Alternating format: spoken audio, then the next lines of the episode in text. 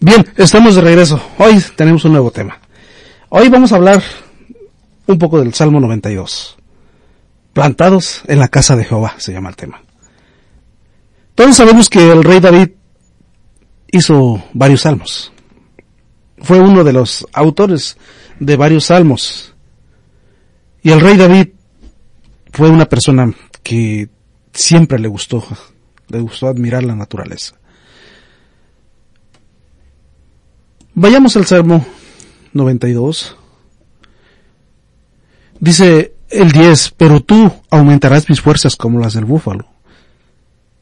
Seré ungido con aceite fresco. Y mirarán mis ojos sobre mis enemigos, y oirán mis oídos de los que se levantaron contra mí, de los malignos. El 12 dice, el justo florecerá como la palmera crecerá como un cedro del Líbano, plantados en la casa de Jehová, en los atrios de nuestro Dios florecerán. Plantados en la casa de Jehová, en los atrios de nuestro Dios florecerá. Miren, imagínense, qué, qué palabras tan sabias, que hablando metafóricamente ahora, nosotros como seguidores de Jesús, como siervos del Dios vivo, plantados en la casa de Dios, seguiremos floreciendo. Dice 14, aún en la vejez fructificará y estará vigoroso y verde, para anunciar que Jehová es mi fortaleza, es recto, y que en él no hay injusticia. Esto era lo que escribía el rey David. Dice como el justo crecerá como la palmera y el cedro. Y nos dice algo, en el 14 nos dice algo muy importante. Dice, no importa la edad para fructificar. Es algo tan lindo. Y el 15 nos dice que es el objetivo de esto. Dice, para anunciar que Jehová es mi fortaleza, es recto. Y en él no hay injusticia. Yo pienso que estamos en tiempo de fructificar, mi buen amigo que me estás escuchando. No importa lo que tú estés pasando. No interesa la tempestad que esté en tu vida, tú tienes que seguir fructificando. A nosotros la Biblia siempre nos ha comparado con árboles, digamos en Isaías 61, también ahí nos dice que somos plantados. Él jamás nos ha comparado con un árbol pequeño, jamás nos ha comparado como con un bonsai. Él nos compara con árboles vigorosos, árboles fuertes, árboles que siempre fructifican. Él jamás ha dicho que eres un árbol pequeño, un árbol débil. Y te dicen esto que el justo florecerá como la palmera. O como el cedro del Líbano.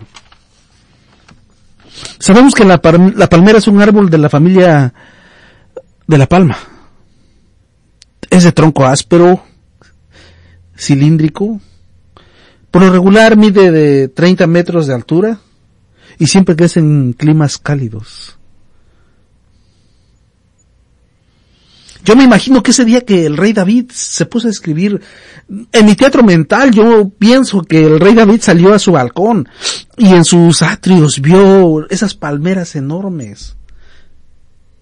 Y se puso a escribir, se puso a describirla. La palmera es de la familia del fénix. Es la, es ese tipo de, de palmeras que David vio. Es las que estaban ahí en su palacio. En la antigüedad las palmeras eran un símbolo de poderío. Antes solo los ricos tenían palmeras en sus casas. Y inclusive hoy en día también. Aquí en Estados Unidos la gente rica es la única que puede comprar palmeras y plantarlas en su casa. Recordemos que la palmera es el único árbol que tiene los pies en la tierra y la mirada hacia el cielo. No sé si había puesto a pensar esto usted. Es el, el único árbol que está mirando hacia el cielo. Así como nosotros, los hijos de Dios, que estamos con los pies en la tierra y implorando a nuestro Dios, mirando, alzando nuestras manos hacia el cielo. Sabemos que nosotros al alzar nuestras manos, cuando están las alabanzas, cuando estamos adorando al Dios, al alzar nuestras manos sabemos que estamos reconociendo la soberanía del Ser Supremo, sabemos que estamos reconociendo que es el Dios fuerte y poderoso, el Dios de toda batalla, al quien nosotros les damos señal de rendición.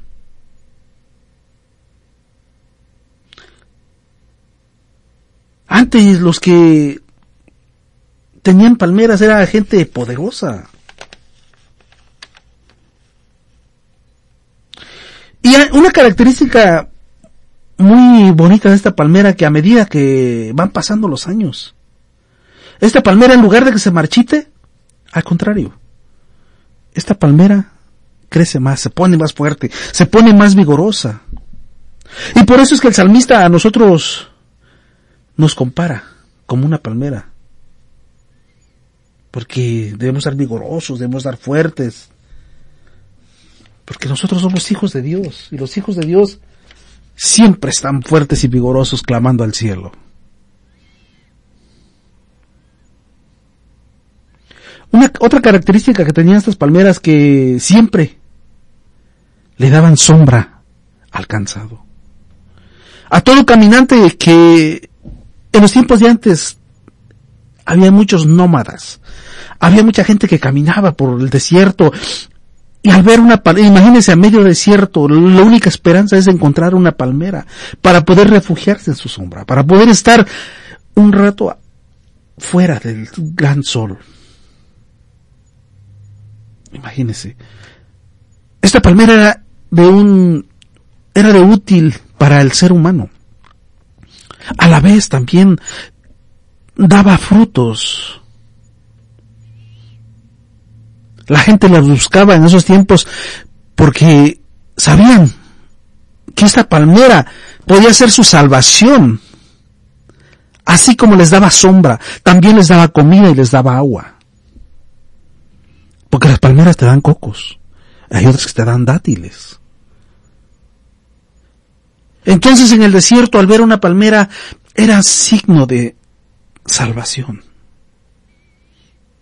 Y por eso es que el salmista nosotros nos compara con las palmeras porque nosotros debemos ser signo de salvación para mucha gente que no conoce el Evangelio. Para mucha gente que está perdida en ese desierto, en ese lugar árido, donde no existe nada más que el calor. Y nosotros somos como esta palmera que nosotros podemos darles agua viva a esas personas que están necesitando del Evangelio. También podemos darle comida. Palabra de Dios. Y podemos abrigarlos con nuestras oraciones. Por eso es que el salmista, él nos comparaba. Nos comparaba con estas con estas palmeras. Porque con el coco saciaban su hambre. También el coco le servía para sacarle aceite, para ponerse en la piel. Y hoy en día sabemos que eh, este, este, producto, el coco, es para mucho, es multiusos. Porque sirve para el aceite, sirve para hacer dulces también para los niños. Y en aquellos tiempos era muy, era muy bueno encontrar una palmera con cocos, porque se podían saciar, podían saciar su sed. Una palmera puede vivir hasta 300 años sin que se marchite. Imagínense. Qué maravilla de Dios. Puede vivir hasta 300 años sin que se marchite. Por eso es que Dios nos compara con una palmera.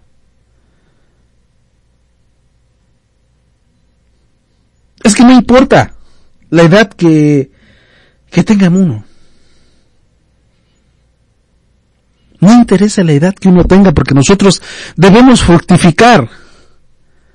Hay mucha gente que dice, no hermano, yo ya estoy cansado, yo ya estoy grande, no, no mi hermano, no, no, no, no pongamos excusas para el Evangelio del Señor, porque si Dios dijera que tú ya no estás o ya no sirves, ya no estás apto para dar palabra.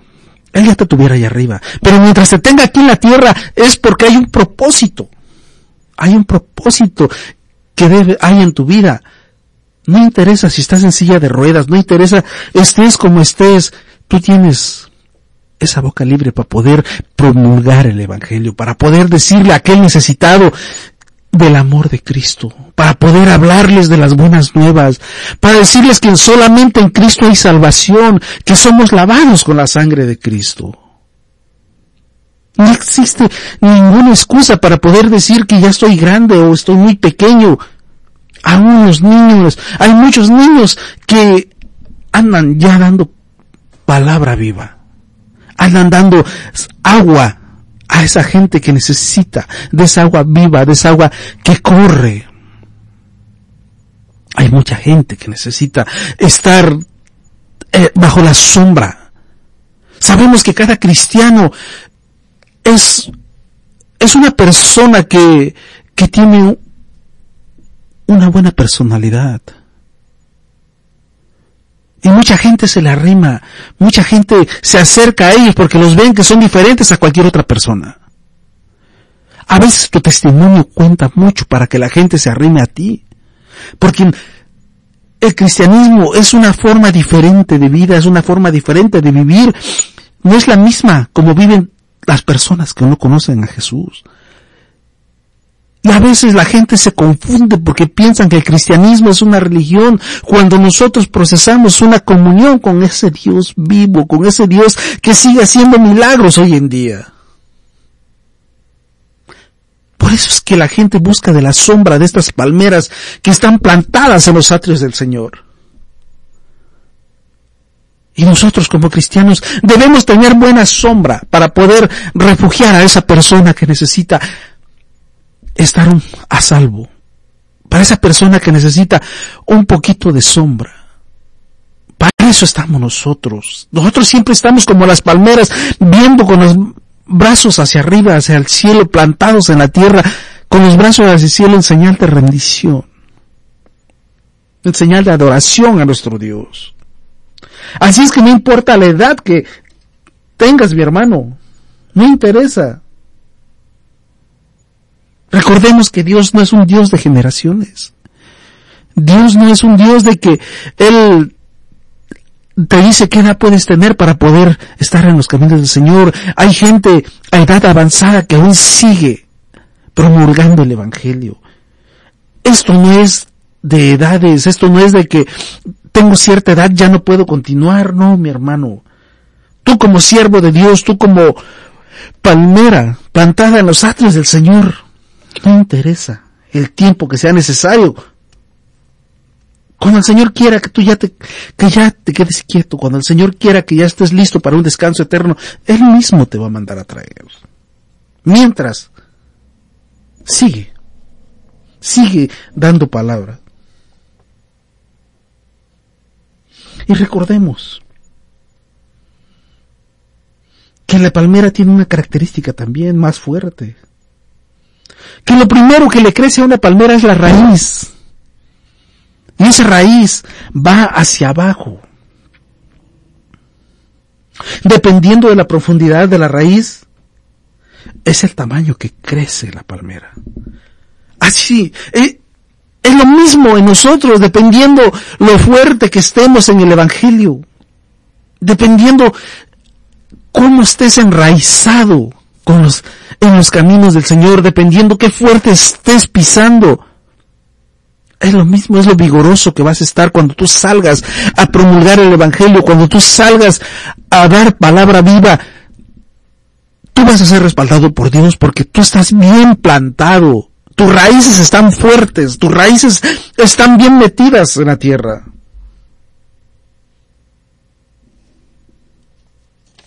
Así es que no te preocupes, mientras tú más te metas en el Evangelio, más plantado vas a estar. Y dependiendo del tamaño de tu raíz, así también es el tamaño de tu bendición.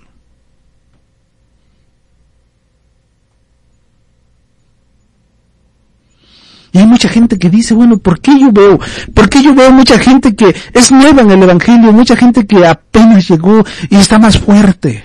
Está más fuerte en la palabra de Dios que yo. Hermano, deja decirte que lo único que tienes que hacer es dejar de hacer las cosas que te están quitando el tiempo. Lo único que tienes que hacer es ponerte más firme en las a ponerte a leer, a ponerte a estudiar tu Biblia. Eso te hace fructificar, eso te hace ser más fuerte y poder salir sin temor. Porque hay muchos que aún tienen miedo salir a las calles, tienen miedo provocar a Satanás. ¿Por qué? Porque tienen miedo a que Satanás lo destruya. No, mi hermano, con la palabra de Dios nadie te puede hacer nada porque Jehová te respalda. Él es el rey de los ejércitos y Él te respalda. Y si tú estás bien plantado, no hay nada que te pueda preocupar. Porque Él siempre respalda a sus guerreros. Él siempre respalda a sus valientes. Él siempre respalda a sus soldados. Así es que afírmate, ármate.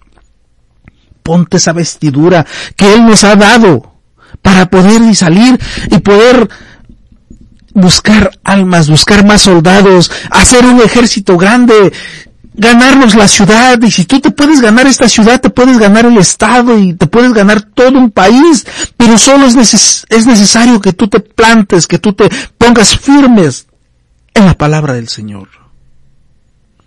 Y verás que así tu bendición va a ser bien grande.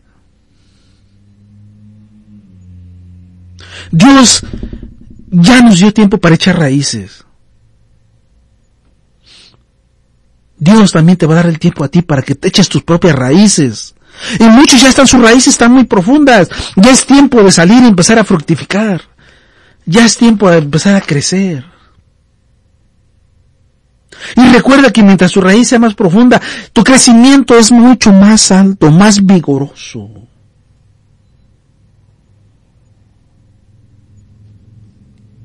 Y recuerda otra cosa, que una palmera aún vengan tiempos, aún vengan vendavales tan fuertes, estas palmeras no se quiebran, no se rompen. Por lo regular en los lugares, en las playas donde existen muchas palmeras, ocurren tempestades, huracanes, vendavales, y si en cambio, después de un vendaval, después de un huracán, estas palmeras siguen fructificando.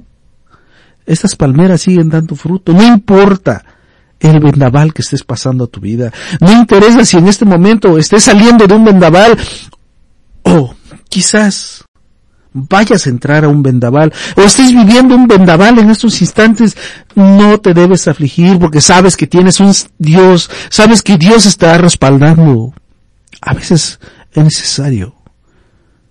Es necesario que haya pruebas en tu vida. Y no es que a Dios le guste, pero Él se alegra. Porque mientras más pruebas haya en tu vida, te vuelves un soldado más fuerte. Mientras más pruebas haya en tu vida, tú te vuelves una persona más apegada a Dios. Y a Dios le gusta que todo el tiempo, cuando tú estás en tus pruebas, todo el tiempo estás alabándolo, todo el tiempo estás en busca de Él. Eso es lo que a Dios le agrada. Porque si nosotros no tuviéramos pruebas en nuestras vidas, imagínate, me imagino que no nos acordáramos que Dios existe. Por eso es que a veces es necesario que haya pruebas en nuestras vidas. Pero las pruebas no nos van a hacer caer sí nos pueden doblar, pueden trapear con nosotros también, podemos barrer el piso también. Pero tenemos una flexibilidad tan grande que después de esa tormenta nosotros como palmeras podemos volver a estar derechos y podemos volvemos a dar fruto. Y ponernos mucho más fuerte y más vigorosa para la siguiente tormenta que pueda venir en nuestras vidas, porque el Señor no nos prometió una vida de no aflicción. Él nunca te dijo, sabes que vas a ser cristiano y, y cuando el momento que te conviertas en cristiano las aflicciones se van en tu vida. No, al contrario. Tenemos más aflicción porque hay mucha gente que está en contra de nosotros. Hay mucha gente que no le gusta que nosotros procesemos esta gran verdad. Hay mucha gente que, que no sabe ni lo que dice, pero se empeñan en molestarnos. ¿Por qué? Porque es Satanás el que está detrás de todo esto. A Satanás no le gusta que tú andes promulgando el Evangelio. A Satanás no le gusta que tú vayas a la calle a buscar gente que está dañada, gente que está bajo el poder del maligno. Y nosotros como palmeras fuertes y nosotros como soldados de Dios debemos salir a buscar esa gente que necesita de nosotros, que necesita de esa palabra del Dios vivo. Porque todos somos creación de Dios. Todos. Así como Dios nos ama a nosotros, también ama al pecador. Lo que Dios aborrece es el pecado. Pero también al pecador lo ama. También por el pecador murió. El único que el pecador necesita hacer es arrepentirse, así como lo hicimos nosotros. Así como nosotros llegamos a los pies del Señor. Y de nosotros depende que ese pecador venga a los pies del Señor porque Él puede ver nuestro testimonio. Él puede ver la forma que nosotros procesamos esta gran verdad.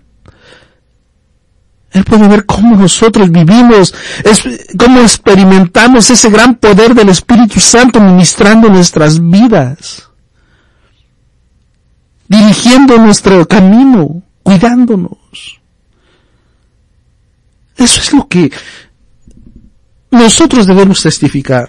Hay mucha gente que desea, está hambrienta de palabra. Hay mucha gente allá afuera que necesita de una palabra de aliento, que necesita de una palabra que lo conforte, que lo ayude a salir de sus problemas. Y para eso están los soldados de Dios, para salir y buscar gente que esté necesitada y traerla a los pies del Señor. Eso es nuestra gran comisión, eso es lo que el Señor nos mandó a hacer. Y recuerda que con esa gran flexibilidad que tenemos como palmera, no hay tormenta que nos doble, que nos quiebre.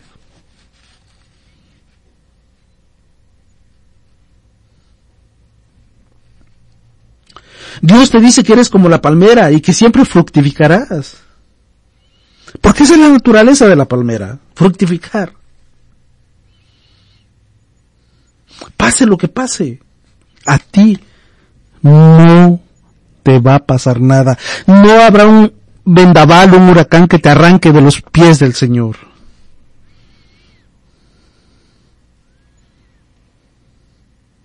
Porque todo el tiempo estás en la palabra del Señor, todo el tiempo estás en los servicios, todo el tiempo estás en la casa de Dios. Y así te vuelves más fuerte. Te vuelves más fuerte en los caminos del Señor. Y siempre vas a fructificar, siempre vas a estar fructificando, siempre vas a estar dando sombra, agua, fruta a ese gran caminante, a ese necesitado, a ese que viene en los caminos áridos, porque sabemos que muchos, así como usted, así como yo, atravesamos nuestro desierto. Muchos de nosotros ya atravesamos ese desierto, ya atravesamos ese mar rojo. Pero muchos de nosotros todavía venimos en ese desierto árido donde necesitamos sombra, donde necesitamos agua, necesitamos palabra, pan, maná.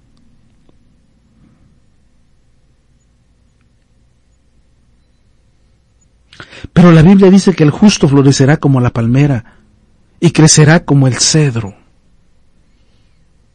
También el cedro crece en la tierra árida, en un lugar rocoso.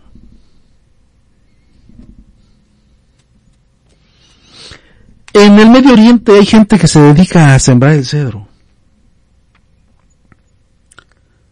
Y este se da en lugares horribles, donde hay pura piedra, donde, donde es un lugar árido, un lugar donde no hay vegetación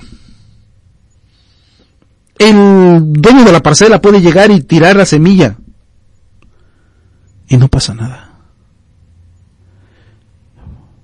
Pasa el primer año y no ves indicio de que esa semilla haya germinado. Pero vuelve a pasar otro año y tampoco vuelve a saber nada. Y vuelve a pasar otro año y tampoco. Y después de cinco años empiezas a ver el crecimiento.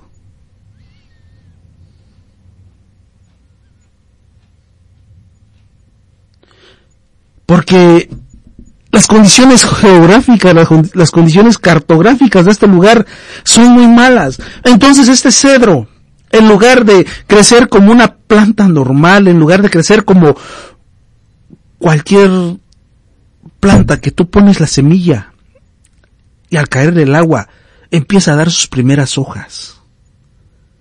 Empiezan a crecer. Pero aquí con el cedro, con el cedro es algo diferente. Con el cedro tú puedes llegar y poner la semilla y en cinco años no vas a ver nada. ¿Qué pasa con esa semilla? Pero a raíz de que esta semilla, desde el momento que se planta, desde el momento que se queda en esas piedras, esta semilla empieza a crecer aunque tú no veas ese crecimiento. Así como mucha gente que viene aquí a la iglesia y la ves que está aprendiendo. Quizás no veas su crecimiento afuera, por lo mientras. Ves que está sentado, ves que viene, estudia, hace notas. Pero su crecimiento, así como el cedro, es poco a poco, pero enterrándose debajo de la tierra. Es lo mismo que hace el cedro.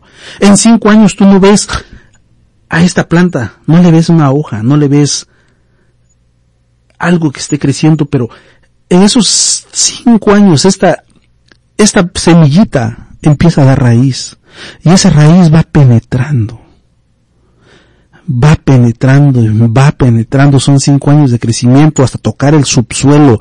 Esta raíz hasta que toca agua, hasta que llega al subsuelo y toca el agua del subsuelo, empieza a dar hojas ya que está bien fuerte, ya que está bien vigorosa, imagínense cuánto pudo haber crecido en cinco años la pura raíz.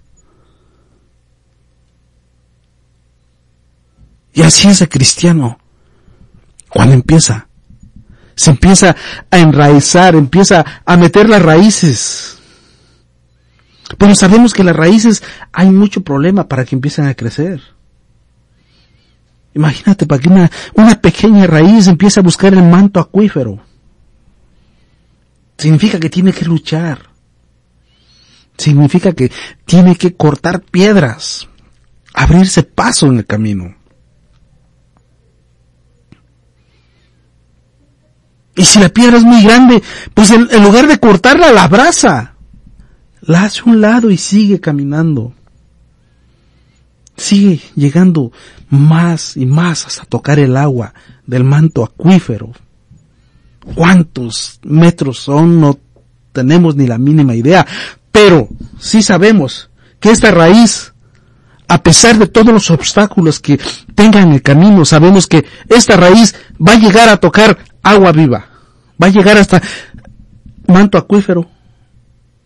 ¿Qué es lo que tiene que llegar? Después de tocar, esa agua empieza a subir por esa raíz y empieza a dar las primeras hojas empiezan a crecer. Imagínense, un cedro tan grande y vigoroso que crece después. Pero a pesar de tantos obstáculos que, que encuentran el camino, y es lo mismo en la vida de un cristiano, para empezar tu crecimiento también vas a encontrar obstáculos, vas a encontrar gente que quiera matar tu, tu ministerio, vas a encontrar gente que no te apoya, pero eso no te debe debilitar, eso no te debe, no te debe hacer sentir mal, porque si Dios, Dios es el que te está poniendo esto, es porque tú debes seguir creciendo, debes seguir partiendo piedras hasta tocar el agua viva, hasta llegar y tocar ese manto acuífero donde tu crecimiento va a ser y vas a ser fuerte, grande y vigoroso como un cedro.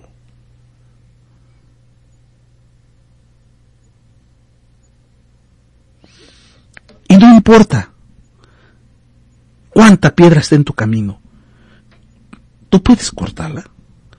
Puedes atravesar esa piedra y si no puedes, abrázala, hazla a un lado y sigue adelante. Porque este cedro, hasta después de cinco años, le sale la primer florecita. Pero imagínate que en el momento que le empieza a salir su primer florecita, en pocos meses agarra un crecimiento impresionante. Esta pequeña semilla que estuvo botada por cinco años.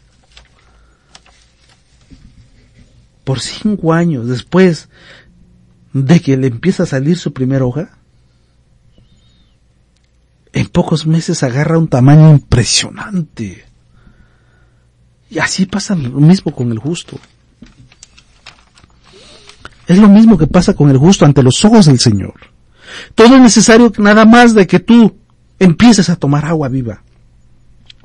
Agua limpia, agua, agua que fluya, no agua estancada, porque a veces nos quedamos en el agua estancada y esa agua estancada no te puede llevar a ningún lugar. Necesitas agua viva. El agua estancada lo único que te da es larvas de mosco.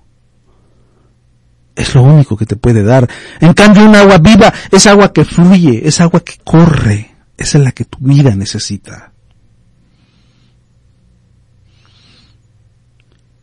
Y la característica más grande es que la madera de cedro, a comparación de otro tipo de maderas, nada que ver. Es, la madera del cedro es algo lindo. Hay muchos carpinteros que hacen muebles de cedro.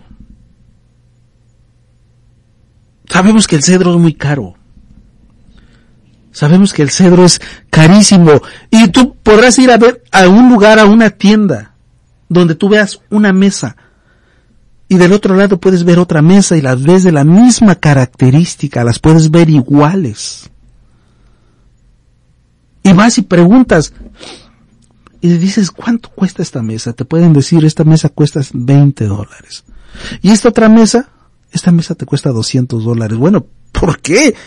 ¿Cuál es la diferencia? Si las dos son de la misma medida, las dos están cortadas igual, las dos se parecen, pero no son las mismas. Porque la madera de 20 dólares es una madera sencilla. En cambio, la mesa de 200 dólares es una mesa de cedro. Y el cedro es una madera muy especial. Por eso es que tuvo un crecimiento muy tardío. Porque se fue poniendo fuerte, se fue poniendo dura, se fue poniendo bonita. Y eso es lo mismo que pasa con el justo. Cuando el justo se empieza a plantar, se empieza a poner firme en los caminos del Señor, es otro tipo de persona. Cuando estás en la calle, Tú eres como esa madera de cedro porque vales mucho, porque todo lo que tú traes adentro y tu interior traes al Espíritu Santo. Recuerda que tú eres templo del Espíritu Santo. Porque tú no eres, lo, tú no vales lo que tú eres. Tú vales lo que Dios quiera que tú vayas a hacer. El valor que tú tienes es el valor que Dios te da a ti porque nosotros mismos, por uno mismo, nosotros no valemos nada. Sabemos que estamos hechos de barro, sabemos que estamos hechos de que Dios nos formó del polvo de la tierra. Y sí lo sabemos, científicamente está comprobado. Porque si te pones a ver, nosotros tenemos en nuestro cuerpo los mismos minerales que la tierra tiene. Así es que no sigas pensando que tú vienes del Big Bang, no sigas pensando que tu abuelito es King Kong, porque nosotros fuimos formados de la Tierra. Y sí, hay mucha gente que piensa que viene del mono, porque aún siguen haciendo muchas monerías allá afuera. Se siguen comportando como lo que son animales. Pero nosotros no, porque nosotros fuimos formados del polvo de la tierra. La tierra tiene minerales, tiene zinc, tiene cobre, tiene todo. Y a veces nosotros vamos al doctor y el doctor nos receta cierto mineral porque a nuestro cuerpo le hace falta minerales. Pero nosotros no somos lo que, lo que valemos. Y en un estudio científico, los científicos hicieron un estudio y llegaron a la conclusión que todo el mineral que nuestro cuerpo tiene como ser humano no vale mucho no vale más que 250 dólares. El cuerpo humano toma valor cuando el Espíritu Santo está dentro.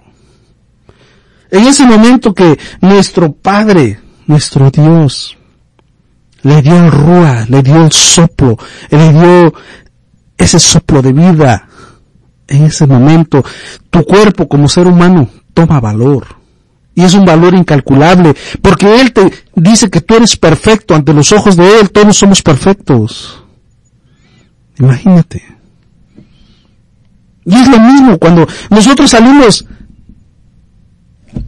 a la calle a dar palabra. Tú no te puedes comparar con uno que no conoce el Evangelio. Porque tú eres una persona diferente. Porque el Señor te mira perfecto. Porque dice que estamos hechos a imagen, a semejanza de Él mismo. Somos parte de sus genes. Somos. Traemos el ADN de Cristo en nuestra sangre. Por eso es que debemos comportarnos como Cristo se comportó, como Cristo caminó. Como cristianos nosotros debemos seguir los pasos de Cristo. Por eso nos llamamos cristianos, somos Cristos pequeños. Y donde quiera que te pares, tú debes predicar y si es necesario debes hablar, pero con tu presencia puedes decir muchas palabras. Con tu forma de actuar, con tu forma de caminar. O eres de esos cristianos que se esconden, donde no te ven, donde no te ve el pastor, dejas de ser cristiano. Te estás engañando a ti mismo porque no engañas a Dios. A Dios no le puedes engañar.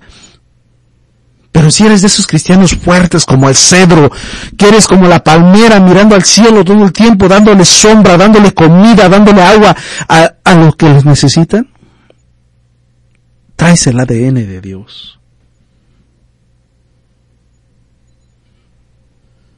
Traes ese ADN de nuestro Cristo. Ahora entiendes por qué en tu crecimiento, cuando tú empezaste a crecer, cuando tú empezaste a caminar en los caminos del Señor, hubo tiempos duros. Hubo tiempos de soledad, hubo tiempos de tempestad. Yo no sé qué estés pasando en este momento, pero si en este momento tienes aflicción, en este momento tienes dolor, sabes que tienes al médico divino. Sabes que tienes al jefe de los ejércitos. Sabes que tienes al Salvador, al, redimidor contigo. Sabes que no debes temer a nada porque Él siempre te está cuidando, así como te cuida a ti, me cuida a mí, cuida a todos sus hijos. Así es que esfuérzate. Búscalo. No dejes que que las pequeñas tormentas te zarandeen. No dejes que esas pequeñas tormentas en tu vida te hagan perder esa santidad que tanto hemos anhelado.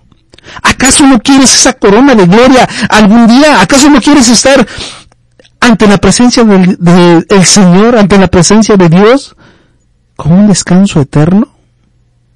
¿Acaso no quieres eso? ¿Acaso no quieres ser galardonado? Esfuérzate.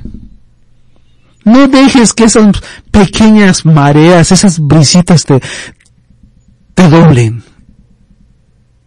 Que esas pequeñas brisitas no te hagan dar fruto. Tienes que esforzarte. Recuerda que esta carrera que nosotros tenemos es nada más cuestión de confiar en el Señor. Déjate llevar por Él, deja que Él maneje tu barca. Recuerda que la barca, la arca de Noé no tenía timón. Él dejó que Dios conduciera esa enorme arca. Él no se preocupó. En medio de ese gran diluvio, eso no era una tormenta, era un diluvio. Y él dejó que el capitán de esa arca fuera el Señor. Él nunca se preocupó en ponerle un timón. Él jamás se preocupó en, que él iba a mover esa enorme barca. Porque él se dejó llevar por el Señor. Él confió en el Señor y es lo mismo que tú tienes que hacer. Confiar en el Dios vivo, confiar en el Salvador. Confiar en el dueño de la creación. Es lo único. Y no dejes que ningún vendaval te zarandee te quiebre. Podrás topar el piso, podrás barrer el piso, pero párate y aprende a bailar en medio de la tormenta. Aprende a alabar a Dios cuando más esté más dura esa tormenta. Tú debes estar más fuerte, vigoroso, cantando, alabando al Señor, porque esa es tu fuerza, esa es tu fortaleza. Eso es lo que nosotros debemos hacer. Estar, estar fuertes en el Señor, porque sabemos que tenemos a ese gran Dios y recuerda que ha llegado nuestro tiempo de fructificar, florecer. A pesar de todo, a pesar de todo lo que venga. Eso es lo que menos nos debe preocupar.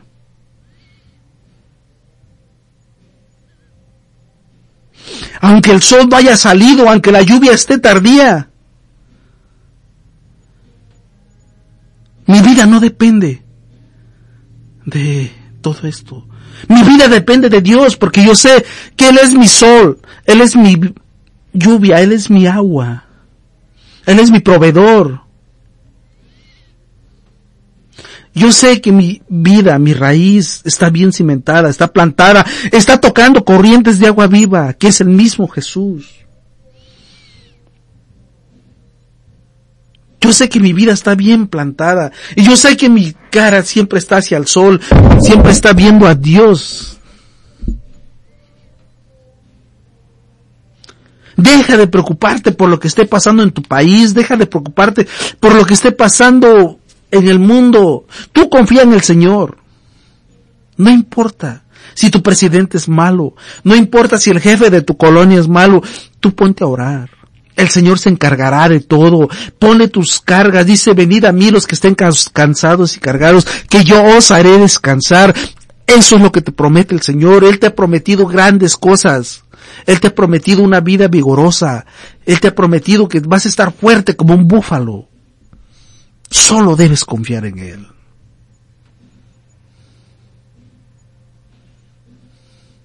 Recuerda que tu vida depende de la comunión que tú tengas con Dios. Mi vida depende de la misericordia de Dios. Así es que, aunque vengan tempestades, yo sé que mi Padre siempre me sustenta. Yo sé que mi Padre siempre me cuida y mi vida depende de Él. Así es que hermano, yo te exhorto a que todo el tiempo, no importa el vendaval, no importa lo que estés pasando, no importa lo que esté sucediendo en tu vida, sigue fructificando. Sigue dando fruto, porque recordemos que nosotros estamos plantados en la casa del Señor.